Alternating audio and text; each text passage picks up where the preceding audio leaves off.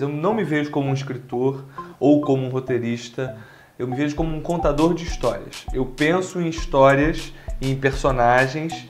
É, em geral, nas minhas histórias morre alguém, por isso que eu escrevo livros de suspense, de mistério e tal. Tento fazer um livro que eu goste. Que ainda o charme do livro é esse, né? É uma troca muito íntima entre o escritor e o leitor, que você, ao abrir o livro, você, você mergulha no universo, você faz assim e está em Paris Pessoal, o meu convidado dessa semana nasceu em 1990, mas tem um currículo que faz inveja a muitos veteranos. Ele publicou em 2012 Suicidas, o primeiro romance, super aclamado. Em 2014 publicou Dias Perfeitos, que fez muito sucesso. No ano seguinte, 2015, um livro de contos, O Vilarejo, e Jantar Secreto, ele publicou em 2016. Além disso, ele participou da equipe de criação da série Supermax, aquela da TV Globo, e também está adaptando nesse momento Jantar Secreto, o romance, para um musical no teatro.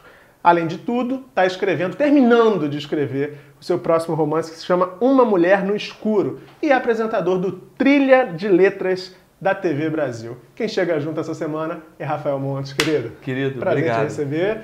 Rafael, uma produção frenética, né? Onde é que você busca inspiração para escrever tanto, né? Porque a produção, a gente conhece autores que demoram a lançar um próximo livro. Você escreve frequentemente. De onde é que vem essa inspiração? Ah, então, Murilo, desde muito cedo eu gosto de contar histórias. Eu não me vejo como um escritor ou como um roteirista. Eu me vejo como um contador de histórias. Eu penso em histórias, em personagens. É, em geral, nas minhas histórias morre alguém, por isso que eu escrevo livros de suspense, de mistério e tal. Mas eu, eu eu gosto de contar histórias e encontrei no livro inicialmente a melhor maneira de contar história porque um livro é muito barato.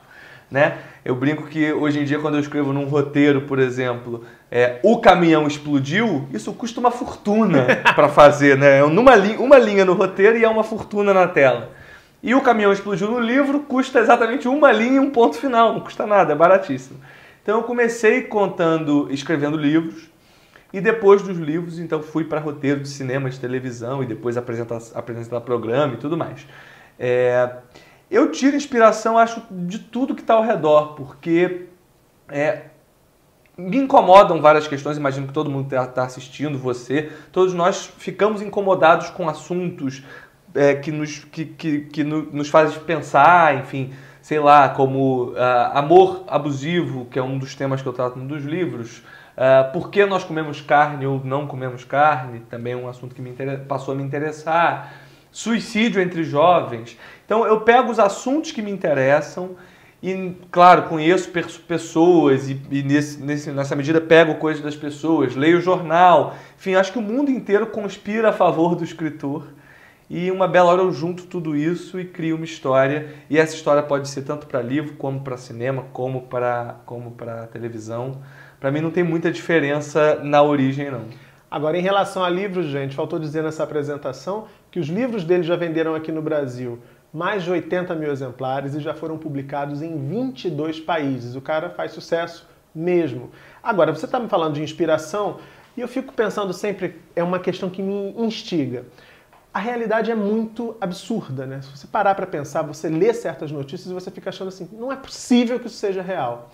Mas é, Nesse sentido, criar uma história é algo mais desafiador para alguém como você que vive de contar essas histórias? Claro, principalmente quando eu escrevo romances de suspense, mistério e, e, policial. Eu comecei sendo um apaixonado por literatura policial. Antes de tudo, antes de ser escritor, eu sou leitor de literatura policial.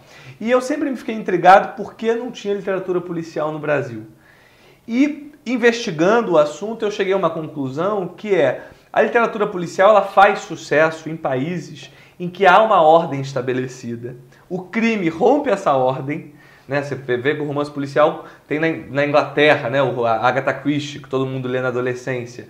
Começa ali, e por que fazia sucesso? Porque havia justamente uma ordem social, acontece um crime no barco, na fazenda, é, no avião. Aquilo é extraordinário. É extraordinário, é aquele Poirot vai lá, investiga, rom, é, é, costura o tecido social que foi rompido ao prender o assassino e a ordem volta a ser estabelecida.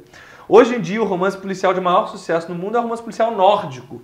Aparece um corpo congelado no lago de Reykjavik, na Islândia. Por isso, Ah, o detetive vai lá e investiga.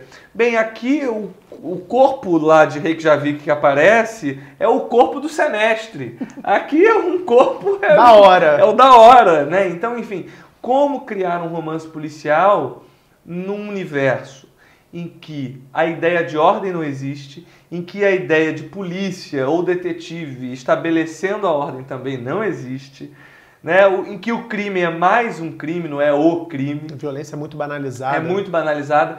Então, nesse sentido, eu fui encontrando mecanismos. Né? Nos meus livros, alguns eu investigo a cabeça do assassino e por isso é interessante. O que interessa não é tanto o crime, que justamente ao longo do livro é só mais um entre vários crimes do Brasil, mas a cabeça do assassino é interessante de você visitar, digamos assim. Então, é, faço isso. Em outro caso, no Jantar Secreto, eu levo a um nível hiperbólico, exagerado a violência que ultrapassa até a nossa realidade. Sim.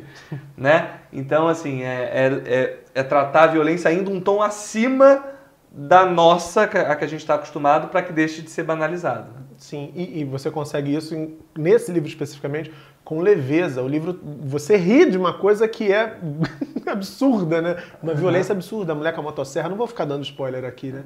Mas não à toa, não à toa as minhas referências, você perguntou, né, inspirações. Por exemplo, eu, eu adoro Tarantino e os irmãos Coen, são duas referências de cinema que para mim são muito fortes. O Jantar Secreto especificamente, eu acho que tem bastante deles dois, nessa medida em que equilibra suspense, violência, mistério com humor, piadas politicamente incorretas e assim vai. E são livros que têm esse elemento da, do diálogo com a violência e você conquistou um público que é jovem, um público que está mais ou menos na tua faixa etária, eu até arriscaria dizer um pouco mais jovem que você. A que, que você atribui esse sucesso com essa parcela aí da, do público? Então, eu acho que meus livros realmente não são livros para jovens, ou seja, quando eu escrevo eu não falo, ah, quero escrever para um público jovem. Na verdade, eu não penso para quem eu estou escrevendo, eu tento fazer um livro que eu goste. É, e, e felizmente eu atingi um público jovem, mas eu acho que isso acontece por vários motivos. Primeiro, os meus protagonistas, em geral, são pessoas da minha idade. Se você pegar Os Suicidas, que é um livro que eu escrevi dos 16 aos 19, os personagens têm 18 anos. No Dias Perfeitos, eu escrevi com 22, 23, os personagens têm 23. É, o Jantar Secreto, idem, eles têm 26 quando eu tinha 26, e agora o que eu estou escrevendo é, os personagens têm mais ou menos 24, 25 anos, e alguns com 30, e eu tenho 28. Então eu estou ali no meio do caminho. Então, primeiro, atinge esse público aí de 15 a 30, porque é a faixa dos personagens do livro. Ainda não tenho nenhum livro protagonizado por uma personagem de 50, 60 anos. Também existe, claro, um preconceito de leitores mais velhos que olham, peraí, o menino nasceu em 1990, isso não pode ser bom. Claro, né? É natural. É, ou seja, um, ao mesmo tempo que pode ser elogioso um livro que você publicou com 19 e 20 anos, também é, é há os que viram a cara e falam, ah, isso aqui não tem a menor chance, o moleque ainda é, é imaturo. Né? O que, claro. que ele sabe da vida para poder O que, que ele sabe um da vida para escrever um livro? Então, é, eu tenho sim, é, é, curioso, porque eu tenho sim alguns leitores de 40, 50, 80, 90, tem, que vão ao lançamento, ficam na fila.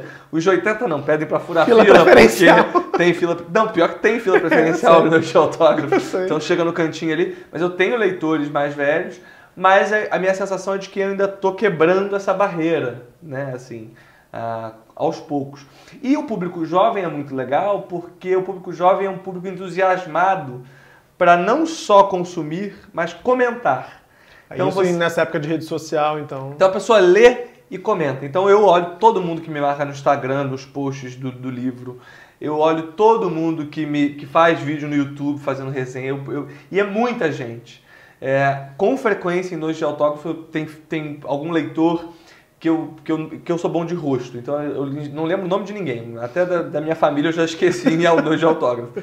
Tem uma tia querida minha que eu cheguei, tia, eu não lembro o seu nome, assim, porque eu esqueço o nome de todo mundo, mas a cara eu sou bom. Então tem leitor que eu, que eu conheço a cara e alguns eu não conheço. Falo, mas como é que você chegou aqui? Aí, ah, me indicaram, vi no canal tal. É, então esse público jovem tem essa coisa de sair contando por aí, né? E os finais dos meus livros também são meio surpreendentes. Sempre na última página acontece alguma coisa que você não esperava até então. Sim. É, eu, eu gosto disso. Para mim, a última página é muito importante, porque é, se não acontece nada novo na última página, não tem porque ela ser a última página, entende? Sim. Ou seja, É, então eu gosto que no, nos finais, mesmo no final do final, aconteça alguma coisa. Então a ah. pessoa tem que comentar, e isso também aumenta o burburinho. Agora, você falou da última página, eu fiquei pensando na primeira, porque eu acho que a primeira também é muito importante, porque é, é ela que vai fazer com que o leitor tenha vontade de seguir né, claro. na leitura. Você também programa assim a primeira uhum. página do livro? Você, que, qual é a primeira página ideal de um romance então, suspense? O, o Stephen King ele, ele tem um método de escrita que eu acho o máximo. Que ele começa a escrever um livro e ele escreve o livro inteiro, de três a seis meses, a depender do tamanho, direto, sem pensar. Ele vai, vai, vai, vai, vai, vai, vai e escreve até o final, sem revisar. Eu não consigo fazer isso. Então, o meu método é o método não recomendado, não indico para ninguém, que é o de escrever um capítulo depois eu reviso o primeiro e escrevo o segundo, depois eu reviso o primeiro e o segundo, escrevo o terceiro, depois eu reviso o primeiro, o segundo, o terceiro e escrevo o quarto. Enlouquecedor. Quando chega no 29 já é um, é um pesadelo, porque eu realmente reviso do primeiro ao 28 e escrevo o 29 e aí o que, que acontece? Eu até brinco que o início dos meus livros é muito melhor do que o final, porque o final, quando eu escrevo o capítulo 30, que é o último, eu reviso uma, não reviso uma vez, porque aí tem, reviso, tem preparação e tal, mas reviso bem menos do que o primeiro, que eu revisei 29 vezes até chegar no capítulo 30. É, mas o começo do livro, para mim, é a coisa mais difícil e a mais importante, porque você tem que apresentar. É, é, quando o leitor abre o livro, é um universo novo, personagens novos. Você hoje em dia é chamado o tempo inteiro para outras coisas. Você abre um livro, mas tem o WhatsApp que apita, tem o Netflix, tem ah, a televisão, tem o filme no cinema, tem os amigos chamando para sair, tem, tem né, tudo é muito sedutor ao mesmo tempo. Então, é, você tem que ter um começo que ao mesmo tempo prenda, mas apresente, né, e te situe naquele universo. Né? Porque ainda o charme do livro é esse, né? É uma troca muito íntima entre o escritor e o leitor que você, ao abrir o livro, você, você mergulha no universo, você faz assim e está em Paris, está numa trama de carne humana, você está em um lugar que você não esperava que você pudesse estar sentado na sua cama, eh, na sua sala, enfim, onde é que você esteja lendo. Né? E nesse sentido aí que você está descrevendo, você tem um começo de livro que te orgulhe mais desses que você produziu? Porque eu sei que sempre é difícil perguntar isso para um, um criador, né? Ah, qual foi o roteiro que você mais gostou? Ou para um jornalista, qual foi a matéria que você mais gostou, né? Porque é tudo meio que... É, é, todas nos orgulham de uma certa forma. Mas você tem um começo de livro que você acha assim, cara, esse foi bem bom. Então, todos os meus, todos os meus livros eu tenho uma coisa que me orgulha bastante, que é o fato de que eles são muito diferentes entre si. Né? Até com frequência algumas pessoas dizem, ah, Rafa, parece que é nem escrito pela mesma pessoa, porque um é mais psicológico, outro é mais físico na violência, outro tem um é mais engraçado, outro não tem graça nenhuma, não tem nenhum humor. Então, é, eu sempre digo que o fato de você gostar de um livro meu não quer dizer que você vai gostar do outro.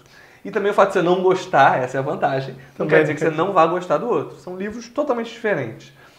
Mas é claro que, pessoalmente, eu tenho é, é, o que eu gosto mais e o que eu gosto menos. Por exemplo, o, o Jantar Secreto e Os Suicidas são livros mais exagerados, livros mais rocambolescos. Eu, em geral, gosto de histórias rocambolescas, então eu gosto mais. O Dias Perfeitos é um livro mais psicológico, com uma imersão no personagem.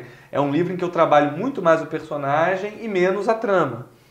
E por isso mesmo, muitos leitores que gostam de romances profundos e tal, gostam mais dos Dias Perfeitos. Então, tem uma, muita variedade. Pessoalmente, eu gosto bastante do início do Dias Perfeitos. É, eu até. Dá pra gente pegar o livro? Eu tenho o livro, eu posso ler se quiser. Vamos, vamos pegar, vamos é. pegar. E Rafael tá com Dias Perfeitos na mão agora. É, e aí. Não, então, assim, o, o Dias Perfeitos ele é legal porque ele. Eu precisava de um primeiro capítulo que apresentasse o protagonista, né? Que é o Theo que é um jovem que sequestra a mulher amada. Você acompanha a história da cabeça desse personagem, que é um homem abusivo e psicopata. Sim. E eu precisava mostrar quem era esse personagem antes dele conhecer a menina porque ele se apaixona e fazer tudo que ele faz ao longo do livro. Precisava mostrar a essência dele. E, e é muito ruim, tanto no cinema como na televisão, como na literatura, que você diga como o personagem é. Né? Que você fala assim, ah, olha, ele é um personagem psicopata, vamos começar da história. Não é isso. Você matou você tem, a imaginação é, você tem, que, você tem que fazer o leitor ir sentindo como é o personagem, né? E aí o livro começa assim, é, Gertrudes era a única pessoa de quem Theo gostava. Desde o primeiro momento, ele soube que os encontros com ela seriam inesquecíveis. Os outros alunos não ficavam tão à vontade. Mal entravam na sala, as meninas tapavam o nariz, os rapazes buscavam manter alguma postura, mas o olhar revelava o incômodo. Theo não queria que notassem como se sentia bem ali. Andava de cabeça baixa, passos rápidos até a mesa metálica. Serenamente à sua espera estava ela, Gertrudes. Sob a luz pálida, o cadáver ganhava um tom amarronzado muito peculiar, feito couro. A bandejinha ao lado trazia instrumentos para investigações mais profundas: tesoura com ponta curva, pinça anatômica, pinça dente de rato e bisturi. Ou seja, é, o livro começa falando que a pessoa de que ele mais gostava era Gertrudes, e aí você vai tentando entender quem é Gertrudes, e uma bela hora você entende que é o cadáver da, da sala de anatomia que ele, que ele, onde ele estuda medicina. Então já tem, digamos, entre um parágrafo e outro tem quase uma virada, né? Assim, tudo isso é, é meio pensado, digamos assim. Bom, a gente vai conversar muito mais com o Rafael, tem muita coisa para dizer. Inclusive, na segunda parte da entrevista, a gente vai começar a saber um pouco mais sobre a Mulher no Escuro, o próximo romance aí que ele está terminando de escrever. E a gente vai saber se é um romance que tem mais violência, se é um romance mais psicológico, se tem muito crime. Enfim, vou tentar arrancar os spoilers deles aqui. Vocês não saiam daí. Quinta-feira, sete da noite, eu e Rafael Monte estaremos de volta aqui no Chega Juntos. Deixa seu like aqui embaixo, se inscreve no canal se não tiver inscrito ainda e volta aqui na quinta para acompanhar esse papo que tá imperdível, eu aposto. Beijão e até lá. you